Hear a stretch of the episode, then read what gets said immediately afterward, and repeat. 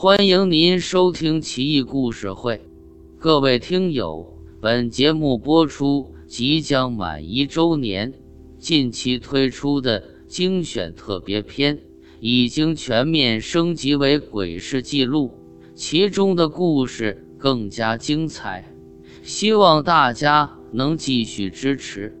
《怪事奇闻录》四百零五期，鱼怪。临安人舒茂开了一间饭馆，靠卖新鲜的水产为生。他买了很多坛子，把活的泥鳅、黄鳝养在坛子里。客人点了之后，现杀现做，鲜美无比，一时生意兴隆。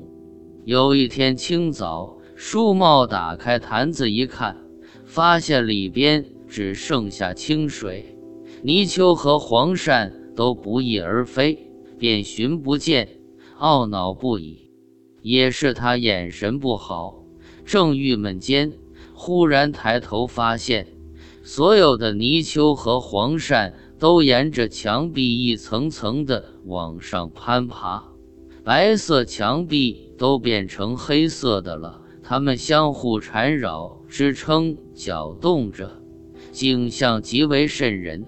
舒茂很害怕，认为自己鲨鱼太多，导致上天警示，于是把所有的水产都抛入钱塘江放生，从此改行卖青菜。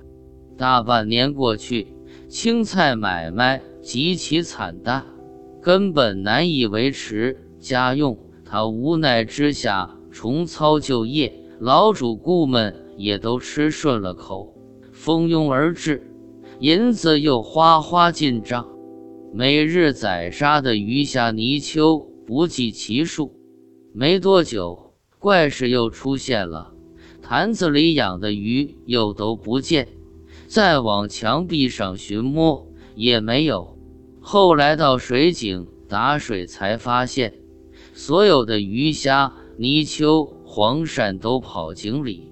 游得那叫一个欢实，舒茂无奈地说道：“你们可真牛，可惜呀，我一家老小也得吃饭，不杀你们，难道我们喝西北风？”当即令伙计们动手，把井里的朋友们统统请出来，宰杀烹调卖钱。当时是南宋孝宗乾道五年的春天。